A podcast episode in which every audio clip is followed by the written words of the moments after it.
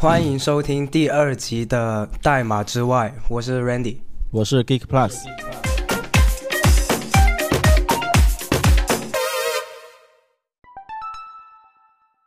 这一集我们请到了一个非常重量级的嘉宾，我们都没有想到，我们第一第请的第一个嘉宾就已经是这个级别的了。我们欢迎刘雨琦 Evan。耶！大家好，Hello Evan。Hello Hello。就很巧，很巧是 Evan 刚好到了美国这边去参加，嗯，参加那个叫什么来着？Render Render。对，可以刚好 Evan 可以聊一聊这个，就是这次去美国的，不是说好不聊技术吗？啊，可以不聊技术啊，就聊一聊这个行程嘛。啊，对，好好好。嗯，对我其实这五五月份基本上一直都在飞嘛，之前。五月初先去了一趟伦敦，是 VJS Live，然后回了新加坡一个星期，然后又飞了新奥尔良，然后是 ViewConf US，然后在新奥尔良待了几天，再飞到亚特兰大，现在过几天是 Render，然后刚好就 Giplux 也在美国，所以现在 Giplux 跟呃 Evan 是在同一个地方。其实 Evan 就坐在我的左边。OK，然后我们其实我们节目请嘉宾想上来讲的不会是很严肃的话题，就就像 Evan 之前参加的很多 Podcast 会讲很多跟 View 相关的、跟技术相关的东西，但我们就我们 Podcast 就不想讲那么严肃的事情，因为他们都已经已经说过很多很严肃的事情了。那我们就希望我们在这一集里面可以听到 Evan 讲一些更多的关于他自己，还有他自己的一些呃人生哲学啊。呃的一些，对吧？的的的东西会更有趣一些。其实我我是主动来来这个 podcast 嘛，因为我其实也是 因为做了以前做过好多 podcast，都是聊一些很一本正经的技术问题。对对。就是，但很少有机会就是 聊一些技术无关的话题吧，所以我就。觉得这个就是同时就是受众又是还是程序员，但是又可以聊跟程序无关的这个事情，所以我觉得这个还挺好玩的。对对，之前 Randy 想了一个机制，如果这次 Evan 提到五次或者五次以上的 view 这个词，你就必须呃在你的小号的 Twitter。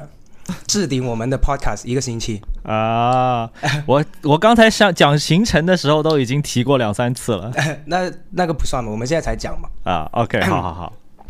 Evan，你可能不知道，我之前是我之前加你微信好友了嘛？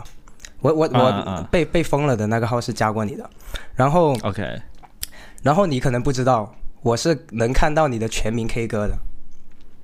我的全民 K 歌？哦，对，已经很多年前了。然后，所以我当我很多年前是听过你在全民 K 歌里面唱歌的，所以我一直都知道，其实对对对对，我我所以我一直都知道，其实你对唱歌是很有兴趣的，所以我就想，哎，我还我好像还听过你在上面唱的歌，对，因为哎，你记得当时我还用 View 做了一个全民 K 歌的客户端，我你应该不记得。哦，对，然后所以我就觉得说，刚好我们热身的话题，第一个话题就是第一个想问一下 Evan，你自己平时是听一些什么音乐的？或者说你最喜欢的，你最喜欢的歌手 或者歌曲，嗯嗯嗯，我听的其实还挺杂的吧。呃，其实要说最早我学英语的时候，就是开始听那种像什么 Backstreet Boys 这种，就是很典型的西方 pop music。嗯，然后后来后来我有一个朋友，他。听的范围很广，然后就开始给我介绍一些。他说：“你听的那些太流行了，我给你介绍一些牛逼的。” 然后就什么 Eminem 啊、Guns N' Roses 啊，就是摇滚 Hip Hop 都有一些这样子。对，然后他他的口味就比较偏重摇滚的，所以我就只是我对摇滚就只是还是听的稍微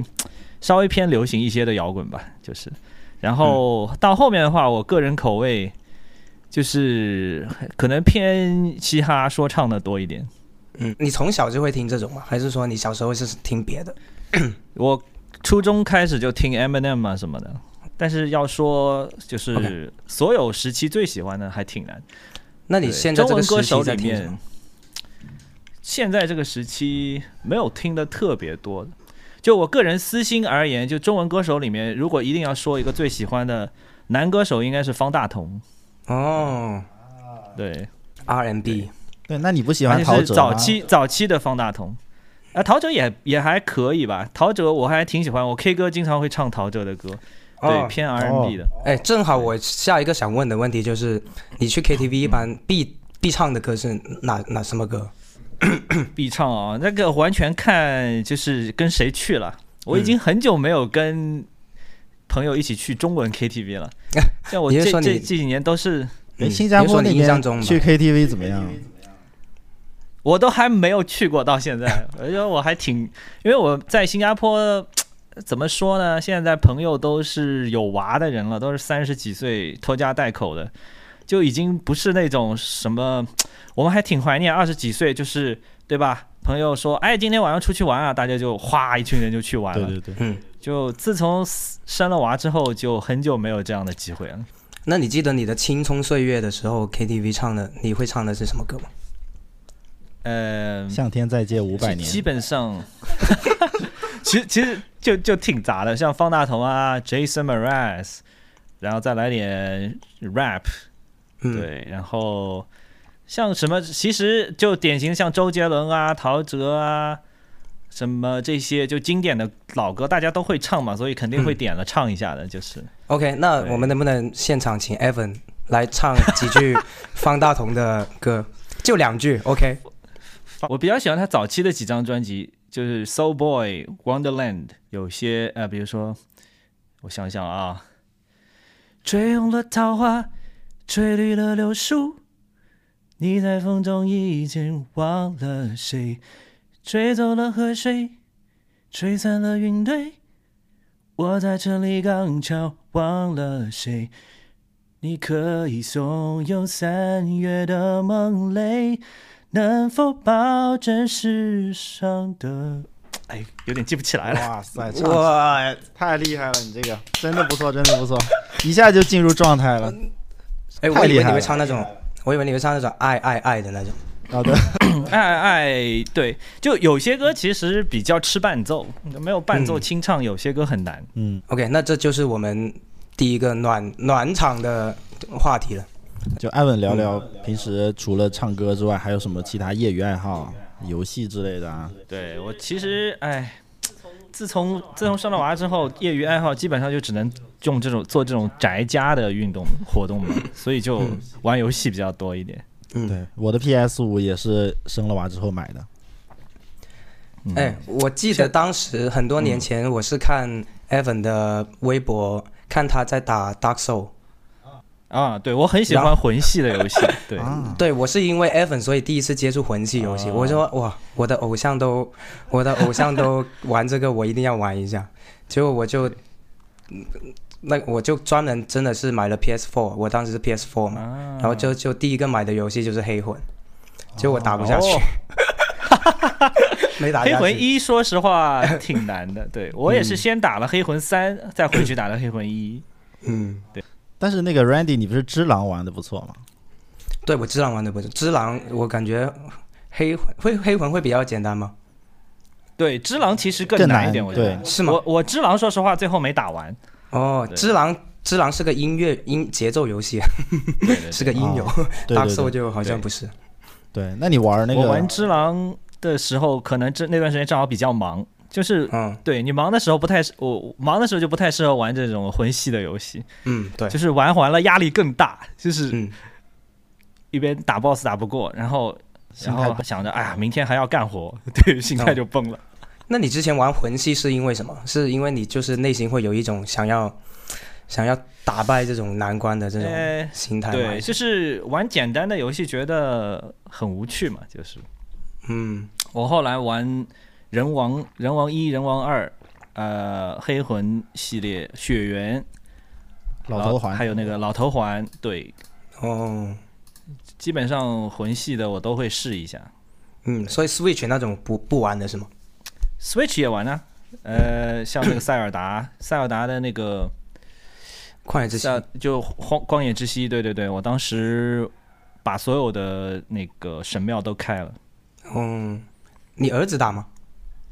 我儿子他现在才七岁嘛，嗯。但他现在开始，我带他一起玩星球大战、乐高星球大战的那个，哦。他非常喜欢星球大战，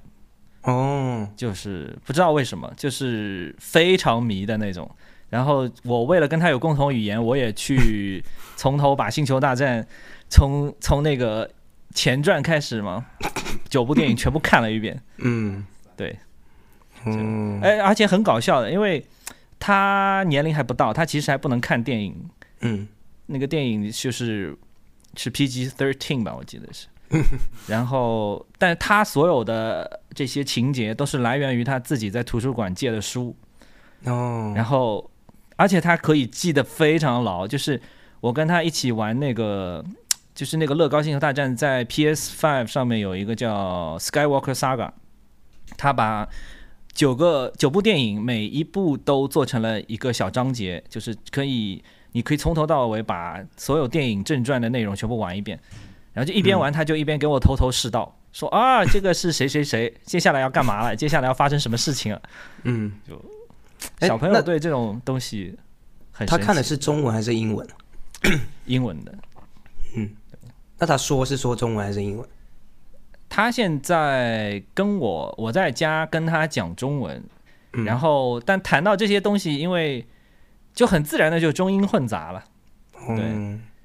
对，他就对跟我还是用，就是在家我我们因为想让他们 bilingual 嘛，所以从小我们在家就只跟他们讲中文，但是他们现在就正好到了这种有一些概念，他第一次接触就只接触到了英文的版本，所以他在讲的时候，他不知道对应的中文是什么，嗯，所以就自然而然开始中英中文加英文这样子。这里面好多都是这样，就孩子如果是在国外出生，基本上都是只在家里讲中文，就外面都是讲英文。对，其实我搬去新加坡也有一部分原因是希望，就是除了在家里，在外面也能给他有适当的中文的这个 exposure。嗯，因为他在学校，就是新加坡，即使是国际学校，也会有强制的中文课。但是还有机会讲无锡话吗？没有了，这就完全没有。对，他们会讲一些非常洋泾浜的上海话。对，因为我老婆上海人，然后对我们回国基本上都会住在上海。嗯，那除了游戏还有什么业余爱好？一般啊，除了玩玩游戏，还会搭搭乐，呃，搭搭那个高达。对，嗯，哦，就是那种一小块一小块拆下来的，然后是不是还得自己喷漆啊，然后之类的？呃，喷漆不是必须的吧？我也没有玩到喷漆，因为喷漆的话就属于是很投入的玩家了。对对对，我是速组派的。嗯，对。所以你小时候看高达？对啊，我日本动漫都看很多。对我现在还一直在追那个少年 Jump 的漫画什么的。哦，竟然二次元对，你看，你看我那个 code name 都是用动漫命 EVA 名的吗？嗯，你们是不看动漫的是吗？没有，我们是看的，但是我我看的比较少，就是一般只搜到那种很经典的成人动漫，啊，不是那种成人动漫，就是成人向的动漫。对，对，让我入宅的是什么？Code Geass 那个动漫。啊，我知道，鲁鲁修。对对对，叛逆的鲁鲁修。这个我这个是什么？这是我高中时候看的嘛。对，我是后来才追的。我是先看了一个那个，就是如我当时问了一些程序员朋友，他们是二次元，然后他我说如果想呃入宅的话，推荐的唯一推荐一部动漫，啊你推荐什么？他们推荐那个，对，就推荐了这部。没有，他们推荐的这个《Code Geass》，然后我当时看完觉得哇，确实挺好看。然后我又问他们第二部推荐什么，他们推荐那个《命运石之门》。Evan 如果推荐一个，你会推什么？就只能推荐一部的话，就有没有那种，比如说我是不看二次元的，但是你会推荐一给我一个说你看了它你就知道二次元的魅力是什么的那种那种片子。说实话，可能我现在年纪大了，口味也变了，所以我看很多小众的日本的这种，就是就是青年向漫画，就嗯可能是口味稍微重一点的。有一部我印象还比较深刻，叫《拾梦者》。嗯，我好像听过，对，拾梦者没看。对，他可能也出了动画吧，但我我很多都是只看了原版的漫画。对哦，对，是讲的是类似于一个赌博很厉害的一个人，然后里面有一个很神秘的组织叫赌狼，然后这个赌狼它里面有会员制，然后每一次就是两个会员之间要进行一场豪赌，赌狼就会负责帮他们打点一切的事情，然后就各种斗智，就是里面是非常究极的斗智，然后。它这个里面有意思的是，因为它不是这种纯框架内的斗志，因为我们传统看很多斗志类的这种动漫，对吧？你往往是在一个限定的一个框架里面大家斗志，但是它这个里面还涉及了另一层呢，就是在游戏规则之外还有暴力的成分，就是说，呃，在赌的同时，他们还会要思考说，如果这个赌局被人直接从外部用这种纯暴力的手段去操作，或者是去推翻。就是还要考虑在赌局之外还有一层博弈，所以整个这个情节非常的，就是会很多出人意料的东西。对，嗯，听起来蛮有趣。那你就更偏向看漫画，不是动漫。对对对，因为动漫动画的节奏 对我来说现在就太慢了，而且很多这种其实我比较喜欢的这种斗志向的这种，呃，就情节很。需要靠这种 细节去铺垫的这种漫画，就比较难动画处理吧。就是对哦，前段时间我看了一部比较印象深刻的，叫《My Home Hero》，也是一个比较重推理，呃，就情节比较很很跳脱、很出乎意料的那种。对，那刚刚其实 Evan 也提过了，他其实是已经搬到新加坡了。那 Evan 可不可以讲一下，就是你为什么？就是你本来在美国嘛，后来是什么原因你会搬到新加坡去生活？啊，对，其实我在美国也生活了要十几年了，嗯，然后一开始是在一个这种很很山很乡村的地方念大学，然后在纽约待了大概两年多，就是当时在 Google 纽约上班。啊呃，先是在 Parsons 念研究生，然后在 Google 纽约上班，对，所以也体体验过在城市里生活的感觉吧。然后 结婚之后，我就跟我跟我老婆搬去了新泽西，然后呢生娃等等的。然后，但是在新泽西这种就是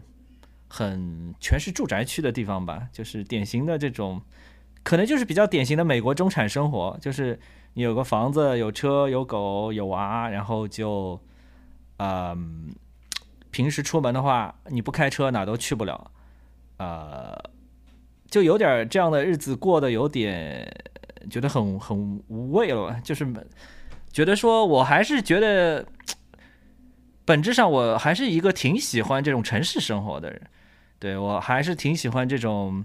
一个城市里面，你会有很多。我觉得城市的魅力就是说，会有很多这种去这个城市去去闯闯荡的这些人，然后他们会做一些比较有意思的事情，就甚至是比如说，我喜欢吃这种日料啊什么的，就是我甚至会去看一些这种开店的师傅他背后的故事是怎么样的，就是我会在这种事情里面找到很多的共鸣，就是说。在大城市里面有很多这样的人，他们是去追寻着一个梦想，去这个大城市，可能最后他们也留不下来，可能会走，但是他们在这个城市留下了一些东西，他们开过一家店，可能拿过米其林的星，就是每一个在这个城市里面留下这种印记，甚至是或者是你开一个很小众的各种店，就是我就觉得这样的人的人生是很有意思的，我想去，就是说还是能够。我希望我的生活跟这些人的这些还是可以有一个更更多的连接。我可以去就在一个城市里面，我有更多的机会去探店，然后也有更多的这种呃机会。比如说去了新加坡之后，有什么 F 一啊，有各种比赛啊，有各种歌星来看演唱会啊。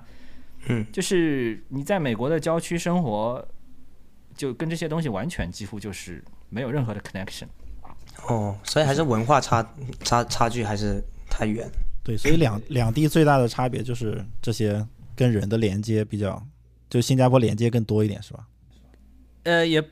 就是说，新加坡，嗯，本身它是一个城市，然后本身它更靠近亚洲文化嘛。对我来说，这是一个两方面都有。就一方面是我是想从郊区的生活状态搬回城市，另一方面我也想从一种纯美国文化的环境搬回一个更加中西交融的一个文化环境里面，这两方面都有。因为你说美国也有城市嘛，你像在纽约，确实纽约可能在就是说 有很多追寻梦想的年轻人这一点上是更加的强烈。但是对我来说，现在纽约就是有一些感觉，就是节奏有点太快了，太压抑了。嗯，就是因为在纽约的那种整整个的氛围，就我在纽约也生活了一两年，就是每一个人都是那种 get rich or die trying 的那种感觉。嗯，你知道吗？就是大家都是来拼命的，就是二十几岁来这边来纽约，你就是要出人头地，就是要呃天天熬夜，天天拼命，就是这种感觉。呃，新加坡相对来说更加 laid back 一点，东南亚整个的氛围就给人还是稍微更更轻松一些。竟然，我一直觉得新加坡会肯定比美国更卷啊，因为你如果在美国，比如说你生活在 New Jersey 的话，就像你说的典型的中产生活，那就是下了班之后就有很多大把的时间陪家人啊之类的。但是如果你去了新加坡，肯定不太一样。对对对，郊区生活是这样的，就美国你看纽约这样的城市，跟美国的郊区那是完全不一样的 lifestyle。对，就是纽约是一个非常极端的一个情况。相比之下，新加坡就是同样是大城市，但是跟纽约比起来，它就没有纽约的节奏那么的那么的令人就是窒息吧。就是之前读那个也是保罗的那个文章《Cities and Ambition》，就是那个翻译成市井红市井雄心，对中文翻译过来市井雄心。他聊的这篇文章还蛮有名的，就聊这些各个城市的气质嘛，它吸引各种人，然后每个城市。传递给你的那个声音是完全不一样的。比如说硅谷，他就喜欢叫什么，呃，让你改变世界那个气息。然后纽约可能就是想让你变得更有钱。然后波士顿就想让你变得更聪明之类的。那你呃，在新加坡现在也生活了大概两年了吧？好像是吧？对，之后，然后你感受就是有没有达到你想要的那个效果？还有最大的区别跟美国，你觉得是怎么样的？就我个人来说，我还挺开心的。就是对我来说，可能新加坡最大的好处就是没有什么让我特别不舒服的地方。嗯，当然我的情况也稍微特殊一点，因为我本身作为就是独立开发的话，就我不太需要去融入当地的这种所谓的 work culture。嗯，就是我我没有这种找工作啊，或者说要去融入这种企业文化或者是工作文化的这种。对，而且我在新加坡，我也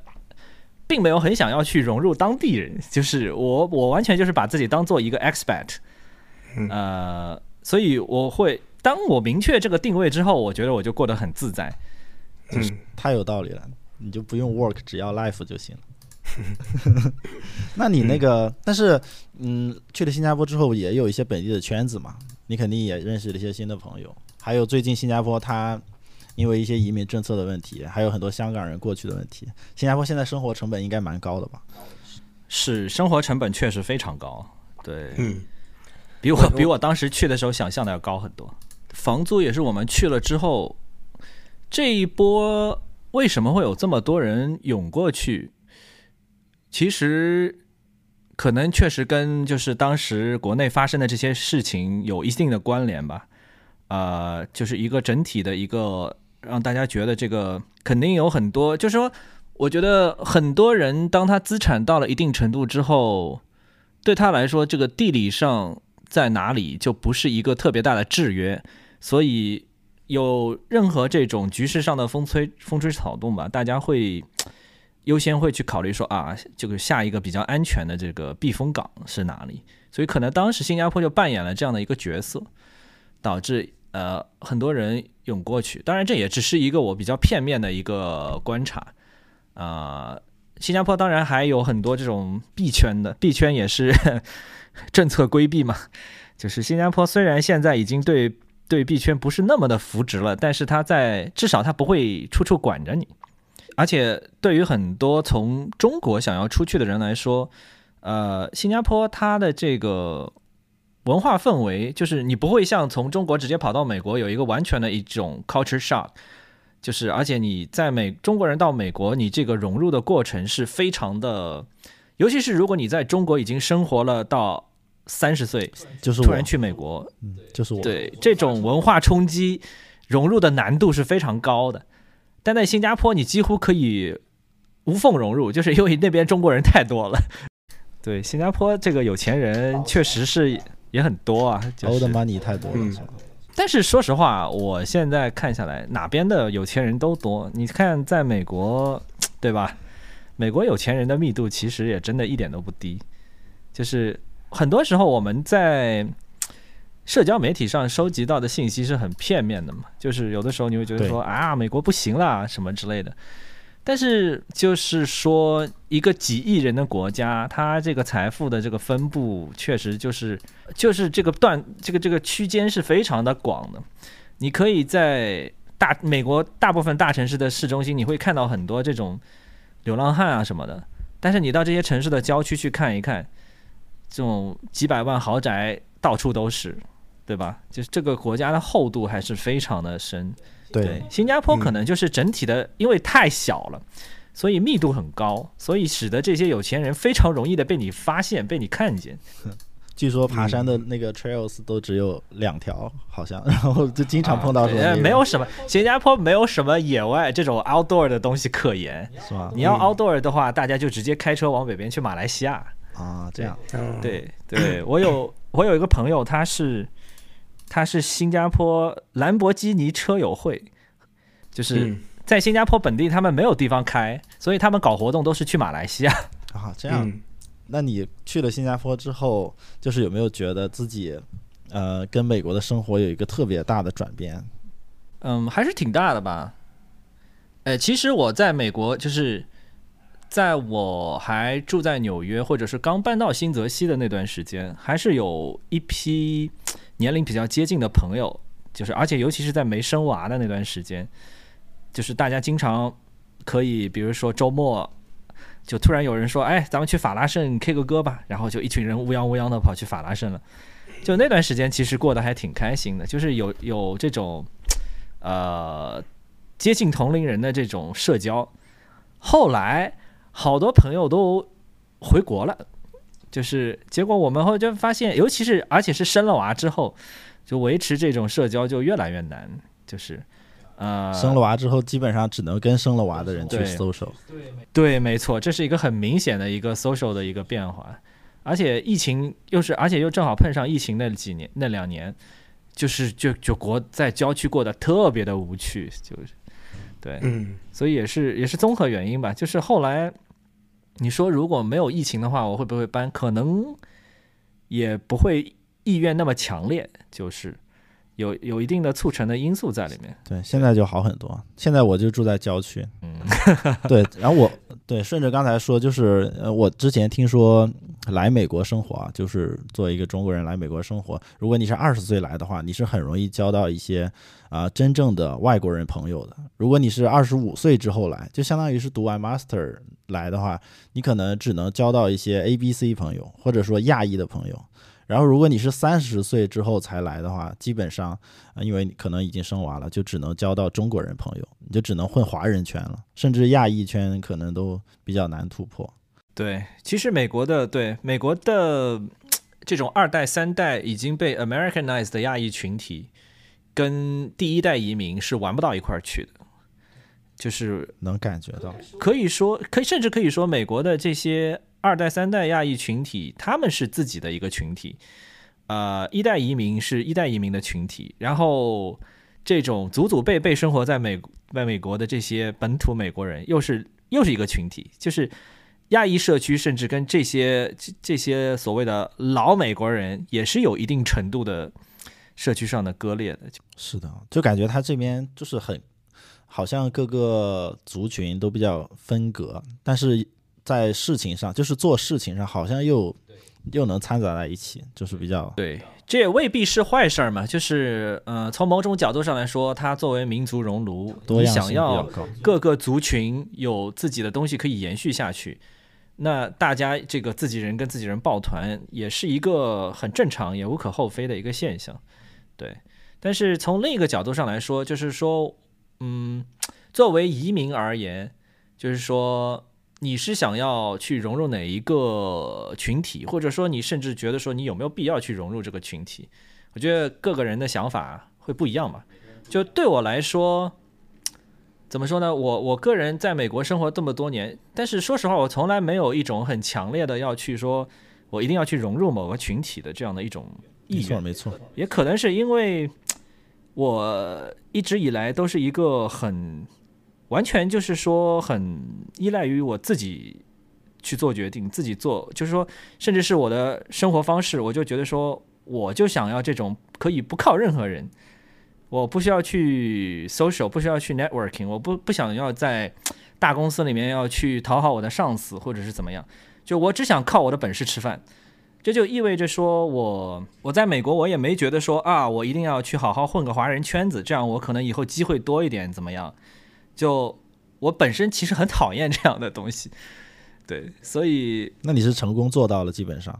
对这一点也是我对比较有意识的，就是自己也是去选择这样的生活方式，就是那 Evan，你觉得自己现现在的目前这个阶段，你会觉得自己是一个成功成功的人吗？呃，这个定义吧，我觉得从世俗意义上来说可以算吧，我也、呃不不想谦虚，就是我觉得嗯我很多我从小就是可能我更年轻的时候，我梦想想要做到的事情，我现在确实也做到了，对。但是怎么说呢？你会发现，呃，就说人对于现状的这种满足感，确实是一个很很虚幻的东西，就是你做到一件你很久以前想做的事情之后，你又会去想我下面要做什么，就是呃，你赚到了一定程度的钱，你又会想要去赚更多的钱，或者说你会随着你自己的本身的成就，或者说你的这个达成的一种目标越来越高，你会眼界也会越来越宽，你会看到哦，这个世界上还有很多其他跟我一样厉害，甚至比我更厉害的人，你也会因为你本身的成就，你会去接触到更多这样的人，然后你就慢慢对你自己的这种定位就会觉得说，哦，这个我还有很多可以做、可以追求的事情。对，这其实很矛盾的，因为有的时候我也会会想，哎呀，我是不是太贪心了？我我觉得其实我过得很好，我想要的我都有，对，但是有的时候还是会就是会觉得说，嗯，我是不是应该在往这个方向去去怎么样努力一把，或者是怎么样？呃，这真的是很矛盾的一件事情，人很难去满足于现状。就是有的时候我会看一些，比如说一些人说啊，说心灵平静或者说财富自由的根本在于调低你的欲望，对吧？有的时候觉得哎呀很有道理。我觉得说我现在如果跑去一个这种生活成本非常低的地方，比如说中国的二线城市，像成都，哇，我可以过神仙一样的日子啊！但是反过来，你又有一种不甘心，说，哎，我明明有这样的能力，可以去，就是说，即使在新加坡这样的城市，我也可以过我想过的日子，我为什么不呢？就是你很难去完全的让你自己的内心去在这种这种纠结当中去找到一个平衡，就是。嗯，那当你到你的到了你现在的这个阶段之后，你觉得你下一步想要追求的东西是什么？你有你有这么想过吗？更多的就是我现在就是更多的是想要一种，更多是追追求一种内心的一种对自我的一种平衡感吧。就是因为我现在很多时候会反思说啊，我是不是就是说想要东西太多，就是明明已经有了很多，但还想要更多。就是你会去怀疑，就是说你这样的追求是否是有意义的，但是。反过来呢，就是说，人每个人，就是说，我觉得每一个最终做出一些事情的人，心里都有一种很不服输的这种，就是说，觉得说，哎，这个人做到了这件事情，为什么我不可以？就嗯，是，啊、有具体一点的例子吗？比如说，这能能说吗？就是具体一点，你到底现在你你能看到的，你还想要更多的东西是什么东西，或者想要追求的那个东西是什么东西。对，因为可能像我们我们这个阶段的人看到的东西跟你看到的东西就很不一样，我们就想知道像现在像在你的这个状态下面，你看到的你下一步想要追求的东西是什么？呃，两方面吧，一方面是就是说你个人的自我实现上面，就有的时候觉得说啊，就是 Vue 现在用的人很多了，但是能不能把 React 搞下去啊？对啊，或者说嗯、对吧？心里还是肯定会有这样的这种不服输的念头，就是说、呃，可以做得更好，可以做得更强。嗯呃，另一方面就是说啊，如就是说我是否这辈子的成就就只是限止于 Vue 或者 Vite 这样的东西嗯啊、嗯能不能比如说甚至是跳出前端的范畴，或者是呃，甚至是跳出程序的范畴？因为有的时候我会。呃，我很喜欢看这种非正常路径的人生的这种纪录片，就是比如说像音乐家呀、演员，就是尤其是这种没成名的小演员呢，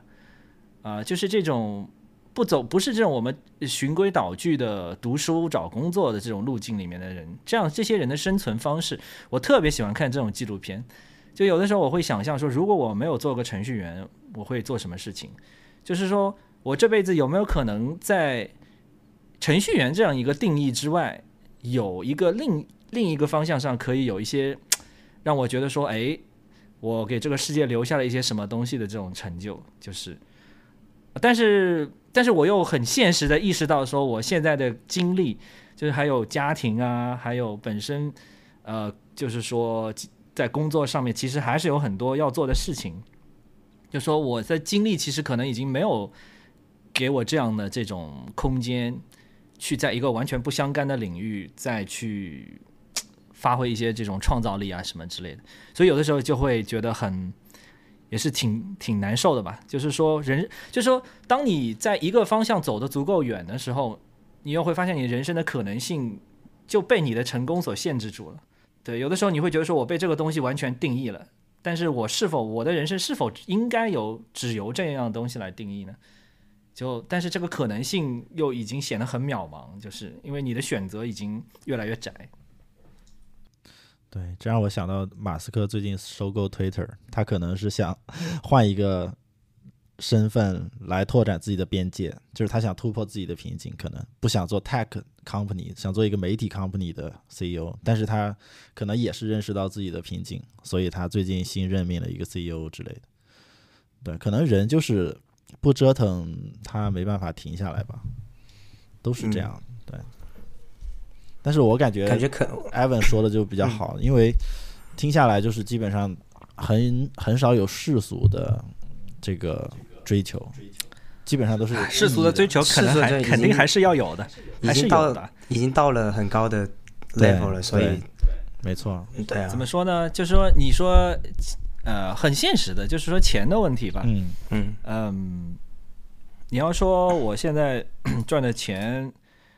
就是说够过这种比较舒服的生活，肯定是没问题。但是你有 确确实也在新加坡接触到了很多有钱到超乎想象的人，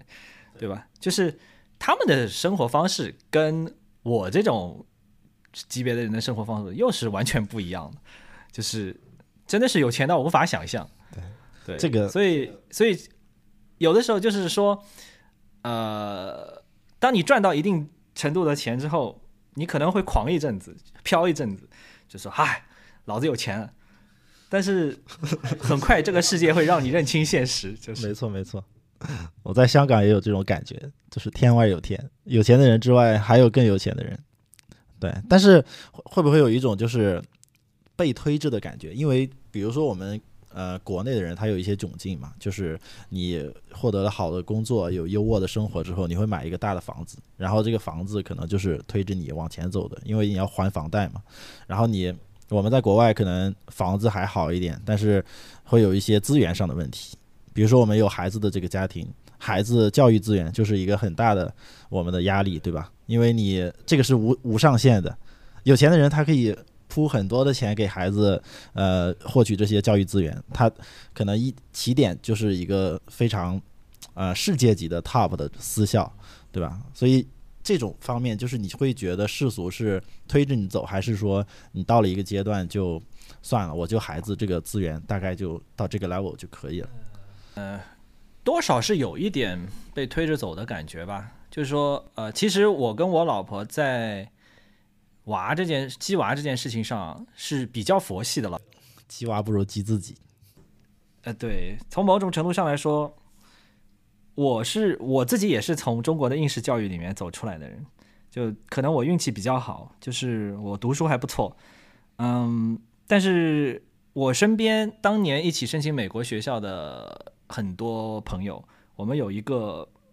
当年大家一起申请美国的一个一个群，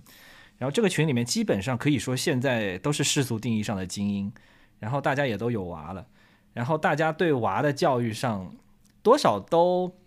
属于这种嘴上说我要佛系，但是身体都很诚实的这种感觉，你知道吗？就是，嗯，从心理上，其实因为有所谓一个均值回归的这种理论，就是说你父母，呃，如果就是很聪明、智商很高，这种很难维持过三代，呃，尤其是当你父母本身已经取得了世俗意义上的比较高的成就之后。你的孩子其实大概率是不如你的，嗯，所以我也没有对孩子有太高的这种要求或者期望。我比较在意的是，他们能不能这辈子能够找到一个他真心喜欢做的事情，然后能靠这个东西养活自己，我觉得就很好了。就是重点在于他能找到一个他真心想做的事情。就是我觉得。我唯一想要避免我孩子最终落入的情况，就是说他被迫做一件自己不喜欢的事情来谋生，就是，但很多人的很多人的情况其实是他不是说他就想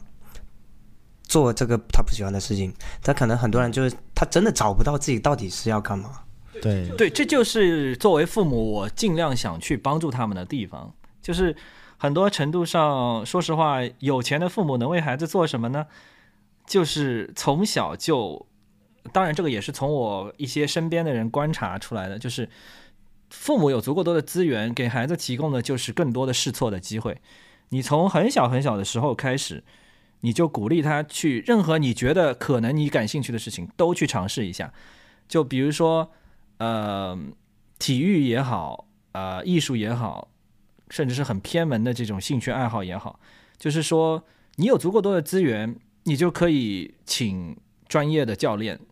去帮你，就是甚至是只是单单纯作为一种尝试，就请个教练来上个四节八节课，看这小孩有没有天赋。没有天赋，OK，那就算了，对吧？钢琴也好，呃，就是我看到的很多就是比较家里从小就条件很优越的，其实就是这样，就是他把你从小就把你所有你可能有天赋的东西都试一遍。如果能找到就最好，当然也有可能你最终找不到。但是你不尝试的话，我觉得说有资源跟没资源的区别就是你试一百样事情，只要能找到一样，你就赚了。就是找到一样你的孩子有天赋或者真的感兴趣的事情，就你就赚了。没错没错，是这样的。感觉有了孩子之后的家庭，经常考虑这些问题，可能 Randy 现在还体会不到。对，什么？就孩子相关的话题啊，哦哦，对，那对，其实其实拿我自己例子来言而言，我一直到可能大三大四的时候，我都完全不知道自己要干什么，就是我对自己想要做的事情的这种定位是非常模糊的，一直到大四的时候，我才隐约的觉得说我可能想要做跟。编程设计这种有那么一些交集的东西，但是如果我可以更早的明确这个方向啊，那我可能就当然了，这都是马后炮，对吧？但是我想很多人可能在回顾自己人生的时候，多少都会说：“哎呀，如果我什么十几岁的时候就已经知道我自己擅长的是这个东西，那该多好！”就是，所以。对，所对我和孩子而言，我就希望能够帮他们避免这种情况，就希望他们可以很早就找到一个自己知道自己就是我生来就是要做这个的这样的一一种东西。那回顾你以前，大概就是因为你的经历比较特殊嘛，你是学艺术，然后还来了国外，然后再往前的话，可能就是去了做去上海读书，就是这些人生的经历，就是你觉得哪一段是对你帮助最大的，或者说哪一个点就是你是找到那个呃想做的事的，因为这个就是对吧？呃，找到想做的事的话，可能还是要在读大学到快毕业的时候，在 Parsons 的那段时间，就在纽约读研究生的那段时间。对，呃，其实我在上海上高中那几年很开心，就是从一种江苏的那种非常压抑的应试教育的状态，到了一个相对开放的一个环境。对，但是因为太太有点，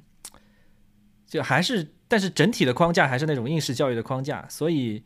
就只是觉得压力小了一些，并没有去真正的思考说我要干什么，对，或者说那个时候的思考也很肤浅吧，就是，呃，然后到了美国之后呢，又有点太过理想化，因为我一开始。我们那个时候过去的，在美国读本科的，大部分都要读什么经济啊、数学啊，然后去金融界啊之类的。一开始我想啊，既然都来美国了，那我也读这个吧。但发现我真的是不喜欢这个东西。呃，然后我当时去的学校，说实话也没有什么艺术设计这方面的太多的东西，就是它只有比较偏纯艺术的这一块，也。然后计算机系的话，就是属于这种聊胜于无吧，就是没有什么太太太尖端的东西。所以当时对我来说，我就觉得说啊，我可能还是要去纽约去找一找，接触这种呃，更更更新潮一点、更 cutting edge 的这种东西。然后当时在 Parsons，说实话还是给我帮助很大，眼界开阔了很多，而且。最大的一个感触可能是，当时我去的那个项目叫 Master of Fine Arts in Design Technology，然后这个项目里面的人，大家的背景是非常的杂，就各种各样的人，像我这种读艺术，然后刚刚毕本科毕业的人，也有这种已经当作为设计师工作了几年，然后想要把他的职业方向往编程这边靠一靠的，也有一些已经在。这种比较传统的地方，像当时我我记得有一个编程很强的一个同学，他原来是在一个这种国家的什么这种实验室里面做这种呃科学编程这边，就是给这些科学家做这种技术支持的。然后他觉得说他不想搞学术了，然后就跑来我们这个项目去想要转行。所以大家各种各样的奇怪的背景，但是最终都哎来了这个项目。所以我当时。一下子就让我觉得说啊，这个世界的可能性太大了，就是，呃，虽然可能很多，这就是说实话啊，很多人这些人来了这个项目，他们也不太明白自己到底最终想干嘛，就是，呃，但是至少你会看到说，很多人他已经人生有一个既定的轨道了，但是他们很勇敢的说我要换轨道，他就跑到这边来，然后我当时就觉得说啊，那就。什么都有可能吧，那就是说，我就真的是觉得我什么东西让我可以超有兴趣，我就可以不睡觉，可以啊自发的可以干一晚上都不觉得累的事情。那这个事情大概就是我想做的事情。嗯，这样很有道理，感觉就是只有这种非常多样性非常强的地方，才能迸发出这种就是很多灵感啊之类的。我觉得更大的意义是让我觉得说啊，就是你不一定。就非要走一个主流价值观的路线，对吧？对对对对对，因为我从小怎么说呢？虽然我一直不觉得自己是一个循规蹈矩的人，但是你真的来看的话，我还是很一步一步的，就是读读了一个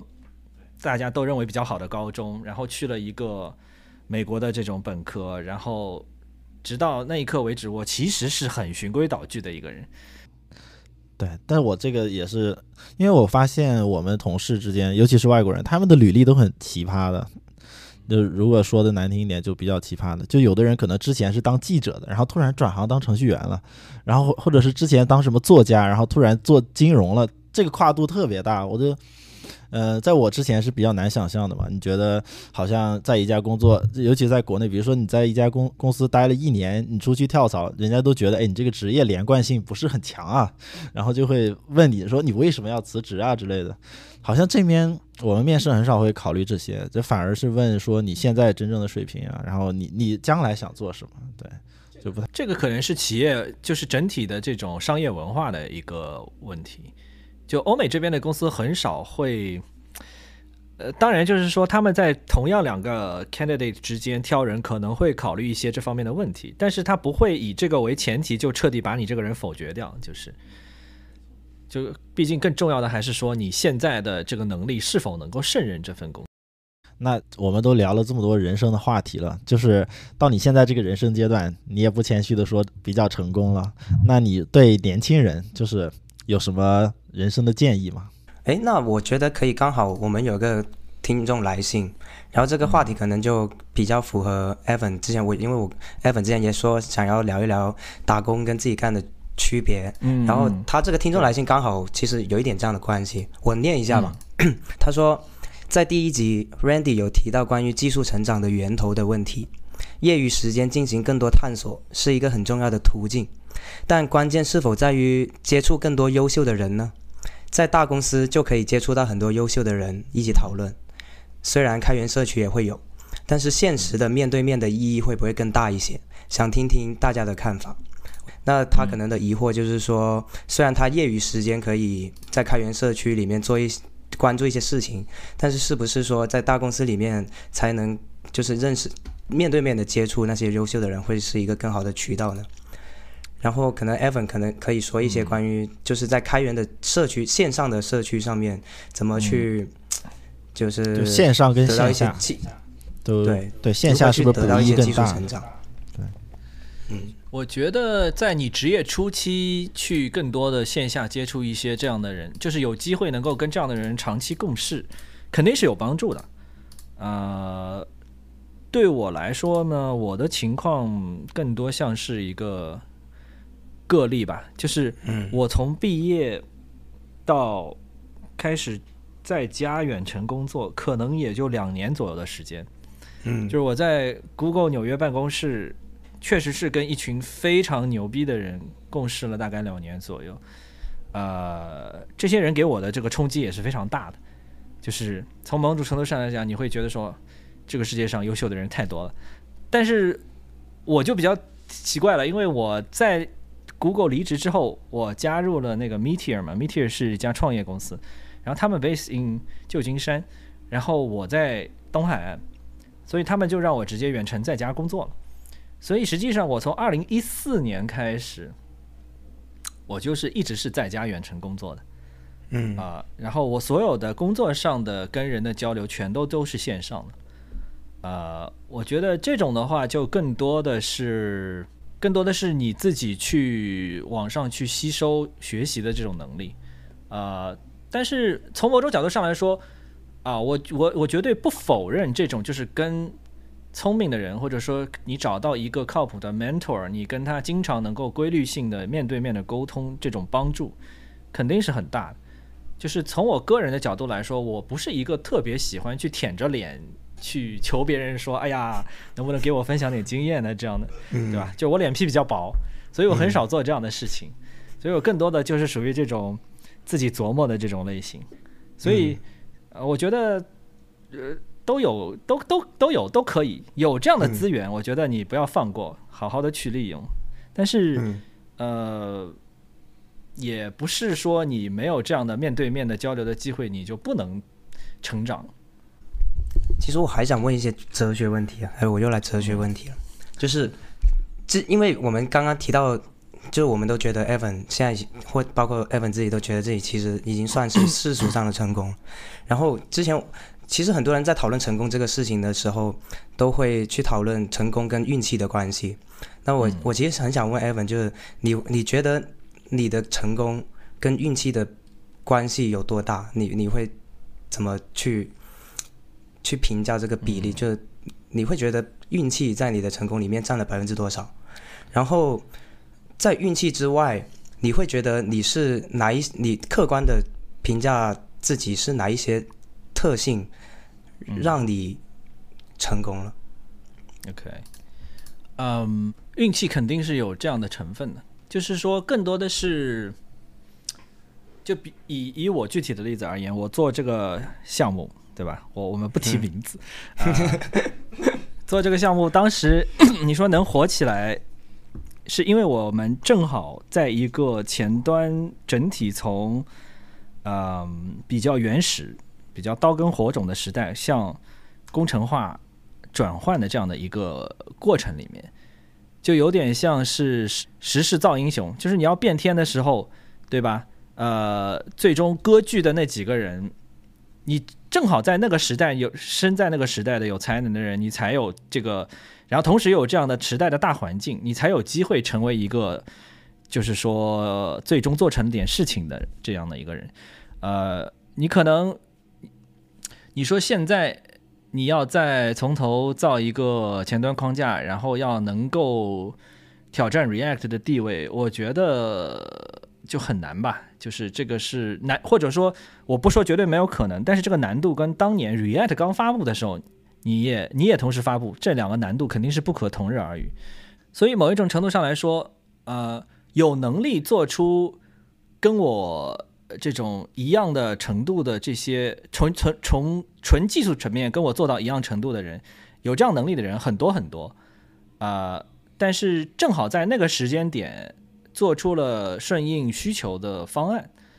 啊、这个是有一定的时间节点上的这种时事上的运气成分，呃，当然我也就是说不否认，就是说我个人觉得我其实比较擅长的在于就是说。不是在纯写程序方面，而是更多的在理解拿捏需求这一块。就是有一些这里面有一些比较直觉性的东西，就是说你判断说怎么样的设计、怎么样的技术方案是现在的市市场所需要的，以及当你有了一定用户之后，你接下来应该怎么去做，才能更好的迎合用户的需求，让你这个东西不至于说昙花一现。然后就在这个浪潮里面就就不见了，就这样子。我觉得这个可能是就是说跟创业啊，或者说最终做出成功的公司啊，这些这里面是有一些共性的，就是说你要去能够根据市场。根据你自身的资源、你的能力去判断，说我现在这个节点我做什么样的决定是能够让这个东西生存下去，做大的概率是最大化的。啊、这不单纯是一种技术上的这个实现的能力。说实话，我认为技术上实现的能力反而是呃比较可替代的部分。呃，更多的还是这种可能就是产品上的判断力。当然，从另一方面，这个运气的这个东西是这样的，就是说你光有能力，但是没有一个基本的运气。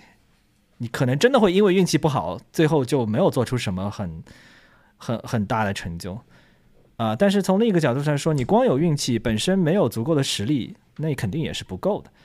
对，所以这个东西就是说，嗯，我可以理解，就是说这个历史上或者说肯定有很多能力很强的人，但是因为运气不好，呃，而导致他最终没有能够做出与他能力相匹配的成就。但是从反面来说，嗯，这个东西本来就不是你自身能够左右的一个东西，呃，所以所以就是说，它是一个客观存在的，就是运气会影响你成功与否。但是，呃，从我们主观的角度来说，there's nothing you can do about it，对吧？就是你最大化你自己成功概率的唯一选择，还是说从你自己能控制的这些东西去努力，就是，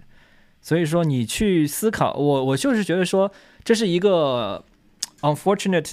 truth 就是说，成功跟运气是有一定的关联性的，但是这不是一个说你能够主观去改变的事情，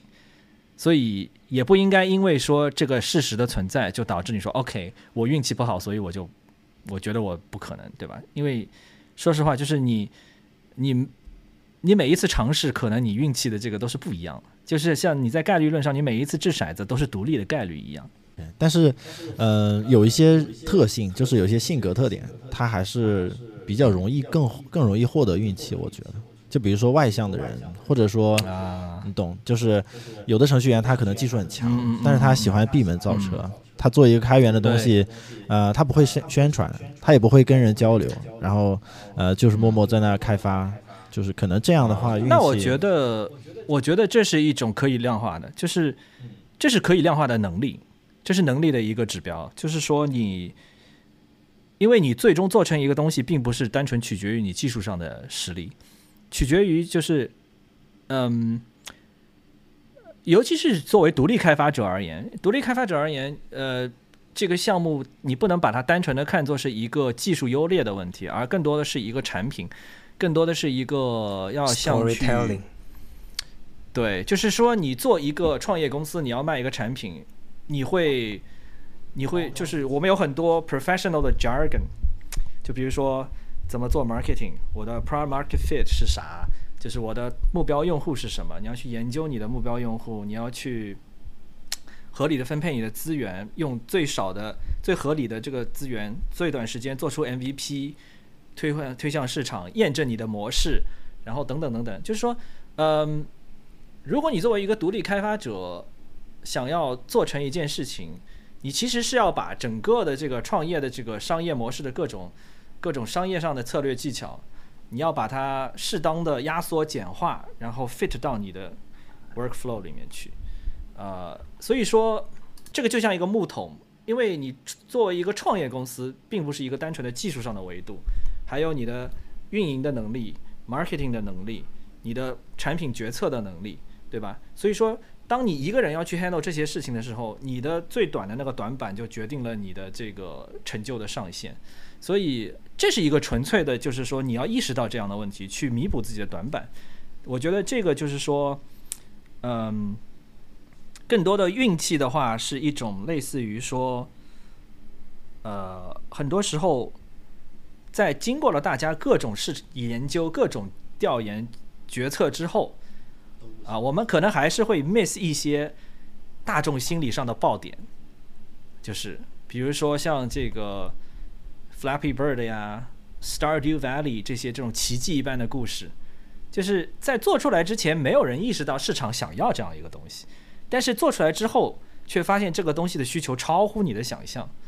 这个里面是有一定的运气成分的。就是你像、像 Stardew Valley 的这个作者，他真的就是。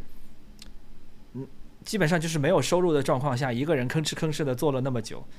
最后这个东西就爆款成功了。呃，你说像他这样吭哧吭哧做了好多年，最后出来东西不声不响的独立开发者，我相信有很多，对吧？就是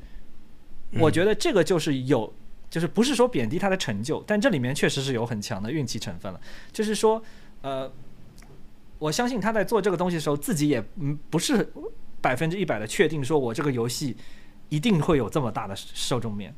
嗯，他就是只是单纯的觉得说，这个是可能有人会玩的东西，嗯但是最后这个东西的这个受众面超乎他的想象。就比如说像像我们刚刚聊到，因为像 Evan 从从中国去美国读书，然后从美国又搬到了新加坡，其实对于整个人生来说是一件都是一些很重大的决策。那其实我本人我本人经常会遇到一些也是比较重大的人生决策的时候，就会很慌，就不知道我应该选这个还是选那个，因为你知道嗯。成年人的选择都是他没有对错之分，他他可能你选这条 OK，选择那条也 OK，但是我们都会不会知道我们选哪个会觉得会更好一点。嗯，那我我是很想知道，像 Evan，你你在做这种很重大的决策的时候，你犹豫不决的时候，你会用一你会不会有一些你固定的模式去辅助你去做决策的？嗯，还是说你我肯定就是凭也直觉？也不会单凭直觉吧。嗯呃，从我个人的角度来说，很多时候当你面对这样的决策的时候，其实你内心是有一个内心是有一个大概的方向的。所以很多时候，我们所谓的决策过程，只是一种在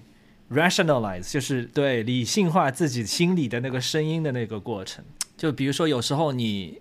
其实你心里已经决定说，我想要这样做，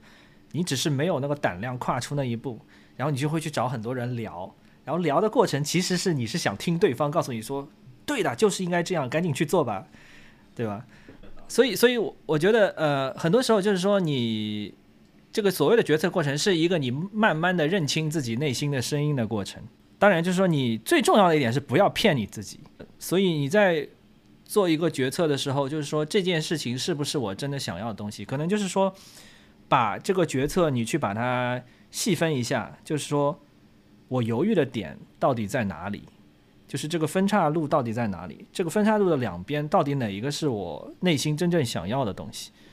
呃，但是说实话，就是说这些决定可能，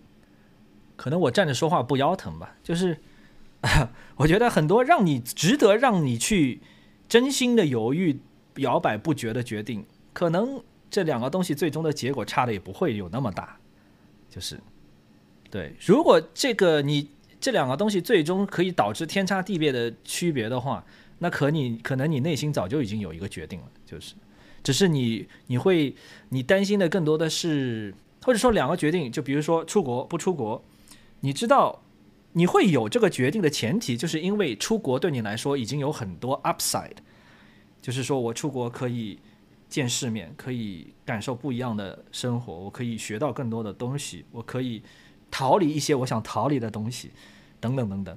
就是你让你担心犹豫的是那些你未知的部分，就是说我出国我可能会遇到怎么样的问题，呃，就是所以更多的还是就是说一种恐惧来自于未知嘛。你要减少这种恐惧的话，那你就尽量的去减少这些未知的部分，所以你可以尽可能的找。资料找人去，就是说，把你所有这些你觉得你还不确定的东西，去把它搞清楚。就是未知的部分越少，你做决定的这种恐惧感就越少。当然了，对我来说，我我这我这个也都是就是事后诸葛亮，因为我对我我自己有很多决定，我也是，比如说我当年去美国上学的时候，大部分是我爸帮我做的决定，就是我自己也不知道去美国之后会是什么样子啊。甚至说，我可以诚实的说，我对我的大学四年，我觉得是有点后悔的，因为去了一个我去的那个学校叫 Colgate，然后它是一个 Liberal Arts College，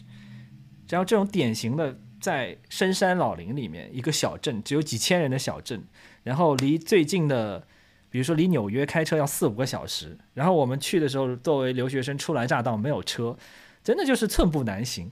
就是。过了四年，像在村里一样的生活，对吧？就是可能对于一些美国人而言，他他说 OK，这就是我想要的，我就是要去山里清心寡欲，求学问道啊。但是对我来说，这跟我当时想象中的美国是完全不一样的，对吧？对，但嗯，怎么说呢？我也并不会觉得说有多后悔，因为。呃，最终来说，你做的每一个决定都是达成了你现在的这个目标上的一一段路吧。就是，我觉得为已经做出去的决定后悔没有太大的意义。那你，我这刚才就是顺着刚才想问，那你这次去新加坡的决定，因为去新加坡你肯定会有很多未知嘛，那你是怎么做到就是把这些未知都 clear 掉？因为，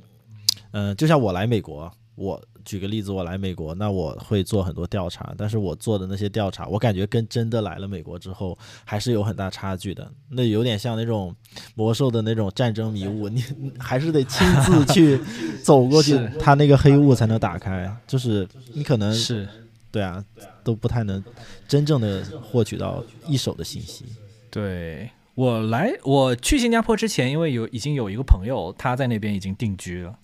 然后他当时已经住了快要两三年，可能都已经当时已经快拿到 PR 了，呃，所以我从他那边了解到的一手信息会比较多一点。对，这种就比较直接，就差不多的家庭状况直接问。某种意义上就是他怂恿我去的，就是没有他怂恿我，我可能都不会动这个念头。对，所以有一个这种比较熟的这种 connection 在那边。会帮助很大。那我我问我的最后一个问题了，嗯，就是呃，因为之前我我看到可能以前几年前在知乎上面，艾粉都会跟一些在某些问题下面会，就是大家都知道了，就是他肯定会遇到一些你肯定会遇到一些 hater。对，然后我我我就很想，呃，听听听听你说，就是当你最开始遇到一些 hater 的时候，你的心态是怎么样？然后到当你更在这块遇到这些 hater 之后更成熟之后的心态是什么样子的？然后如何去如何去调整你自己遇到 hater 的时候的心态？这个其实还是一个，确实是一个对，可以说是做开源对你心理上影响最大的一一个部分。嗯，对。就早期的话呢，心态完全不一样吧，因为早期本身东西还没有那么多人用，或者说你自己的心态也不觉得我是一个已经做成了什么东西的一个人，所以有人批评觉得不好。你觉得，首先你本身绝对会 OK 很正常，然后你心里会不服气，说，哎，你凭什么这么说？然后你就会去跟他理论，等等等等。就是早期而言，我觉得这样的心态是非常非常正常的，啊。但是慢慢时间长了之后，你就会发现，就是说，首先第一点，我认识到的是，当你的受众足够大了之后呢，呃，负面的信号。就是这种 negative signal 跟正面信号的比例是跟实际的用户体验是完全不成比例的，就可能在实际上百分之九十的用户用的好好的，用的很开心，有百分之十的人遇到一些问题，然后呢，有百分之一的人就是用的非常的不爽，然后这百分之一的人来骂你的时候，他的声音会特别响。但是这百分之九十的人可能是沉默的大多数，因为他用的挺好，他不会特意跑过来。这有点像，就是你做 App，你做独立开发的 App，对吧？你会发现，经常有有人会跑过来，特意给你留个一星评价，就是这种人是不是就 就很烦呢？对啊，而且事实上可能就是说，你的用户一百万个人里面，九十九万个用的挺好，然后。你至少 App Store 里面，他还对他还会跳出来说：“哎，请评价一下吧。”大多数人都是说不取消，不想 对对吧？真正最后来留评价的人里面，可能反而是就是正好用到了一些很不爽的地方，他就特意要来给你留一个评价这样的。所以，当你认识到这一点之后，首先这一点上会让你心态好很多，就是你知道说啊，你看我有以 View 的情况而言，我有。全球有将近两百万用户，但是就是说出现黑特的频率也没有那么高吧，对吧？所以就就也可以理解的。就是另一另一个角度，就是说，嗯，当时呃那个 Paul Graham 就是 YC 的那个老板，他不是写过很多文章，然后他有一篇文章就叫 On Haters，他的里面的一个基本理论就是说，呃，hater 是不可避免的一个现象。它的它就像是这个人的这个固定，你做了任何东西，有了一定的影响力，你影响到了一百个人，这一百个人里面固定会有一定比例的人是讨厌你的人，嗯，然后你的影响力越大，这个你的影响人数量越大，这个同等比例的这个 hater 的这个 group size 也会对应的增长，嗯，这就是一个客观现象，你。你比如说，我们就以这种艺人而言，这个世界上没有艺人是没有 hater 的，因为他们的影响力太大了。你的影响力多到一定程度，一定会有人来黑你。嗯，就是，嗯，所以你认清这个现象之后，这也是你没有什么可以呃，可以没有什么办法去可以 convert 这些人，而且就是说，呃，在那个文章里面，Paul Graham 他分析是说，这些 hater 他们是一种叫做，或者说就是。任何影响力大到一定程度的人或者物，他的这些受到影响的人里面，会有固定比例的叫做，呃，我忘了他的具体的词啊，就是说会有一定固定比例的人是你的狂热的支持者，也有一部分会是你的狂热的黑子，嗯，而且呢，这两部分人还会互相加剧，就是你的狂热的支持者 会让这些狂热的黑子特别的恨你。你知道吗？因为 这些黑子他本身已经在讨厌你了，然后他还会看到说啊，这怎么还有这么多人喜欢他，能喜欢到这种程度，不可理喻，这个世界是错误的，你知道吗？就是这是一个真的就是一个社会自然现象，就是人类社会的一个自然现象，没有办法避免的一个情况。对，就甚至是到后面会演化到，就是说有些人他讨厌你的唯一的原因，就是因为他觉得你太受欢迎了。这个现象特别明显，尤其是在程序员圈子这种很容易文人相亲，就是文无第一的这种情况。嗯，就比如说最近对吧，这个耗子的事情，我们很多人都发文会去悼念他，说他给我们很大的影响，他有很多就是很正面的东西。但是你也会看到，会有很多人都不知道这个，就不认识他，根本不了解他做过什么事情，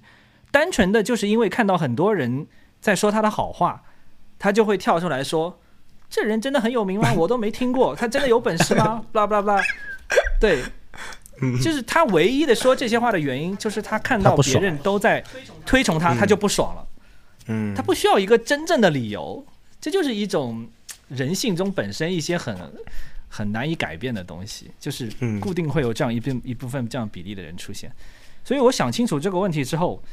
我就只觉得这些人很可怜，我也没有必要去跟他们理论或者怎么样，因为我也知道他们根本就没有办法理论。嗯，对。那你有什么当年你印象最深刻的 hater 吗？嗯，到这直到你现在都还记得的。说实话，呃，就是如果是单纯的黑我做的东西。或者说你就是说批评说这个东西我用了不爽，这里有问题那里有问题，我觉得我可以理解，对吧？我可能确实有些地方就是说我没有办法做到面面俱到，我们尽力了，但是也有做的不够好的地方。就是我比较不爽的是那些阴阳怪气针对人的这些黑子，对人身攻击，他不是针对技术，而是单纯的是因为他觉得你这个人怎么样怎么样，然后就会来黑你。就是，我觉得这样的就是属于是心理有些问题吧，就是，对，但是很遗憾的就是说，呃，我我的个人的影响力可能大到了已经能够吸引到这样的黑子的地步，就从我反过来我就自我安慰一下啊，就是已经怕出名猪怕壮，嗯，对。那我们整个听下来，感觉安慰你现在的这个。不管是心理状态还是生活状态，就工作状态各方面的状态都已经非常好了。那你现在比如说，在这个新的阶段有什么呃瓶颈，或者说有什么想追求的东西吗？其实啊，还是有一些工作上的一些压力吧。就是因为某种程度上来说，因为项目大了，然后本身现在有一个生态。有很多人也需要依赖这个生态来去养活他们自己啊，他们要去基于这个去做生意啊，等等的，就觉得责任很大，就是会觉得说这个已经不再是我一个人可以决定的一个一个东西，就是说我你已经是被推着走，等于说啊对，有一点被推着走的感觉，就是很多时候，对吧？有人要开一个会，然后说你不来的话，我们可能会少卖很多票。那我就不得不来，就就某种程度上有一种责任感，就是因为我一直以来我其实是在追求一种所谓的比较 no strings attached 的这种生活状态，对吧？就是从收入也好，从责任上也好，其实我是希望能够可以少 care 一些事情，但是现状是，当你做的这个摊子足够大了之后，很多人他